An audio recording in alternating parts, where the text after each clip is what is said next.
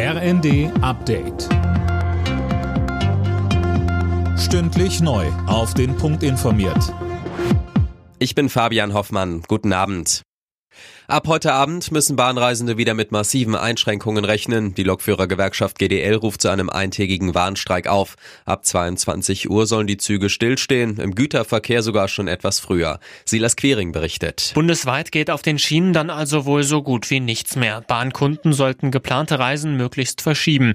Die GDL hatte die Verhandlungen mit der Deutschen Bahn zuletzt für gescheitert erklärt. Die Vorstellungen lägen einfach zu weit auseinander. Verantwortungslos und egoistisch nannte wiederum die Bahn die Streikankündigung der Gewerkschaft. Sie vermiese Millionen Unbeteiligten das zweite Adventswochenende.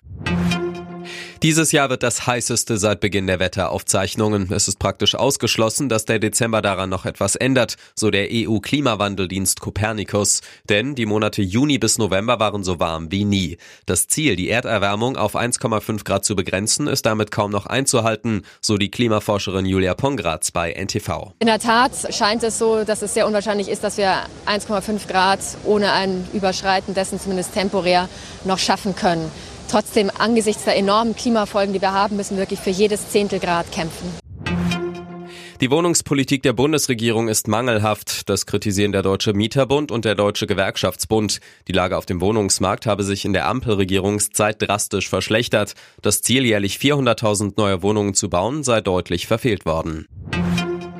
Das US-Magazin Time hat Taylor Swift zur Person des Jahres gewählt. Die Sängerin habe einen Weg gefunden, Grenzen zu überschreiten und eine Quelle des Lichts zu sein, hieß es zur Begründung. Niemand anderes könne heutzutage so viele Menschen so gut bewegen wie sie.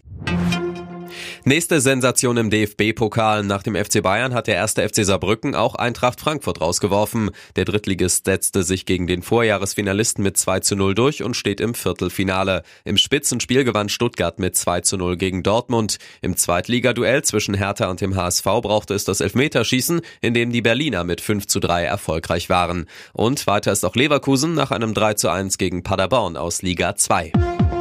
Alle Nachrichten auf rnd.de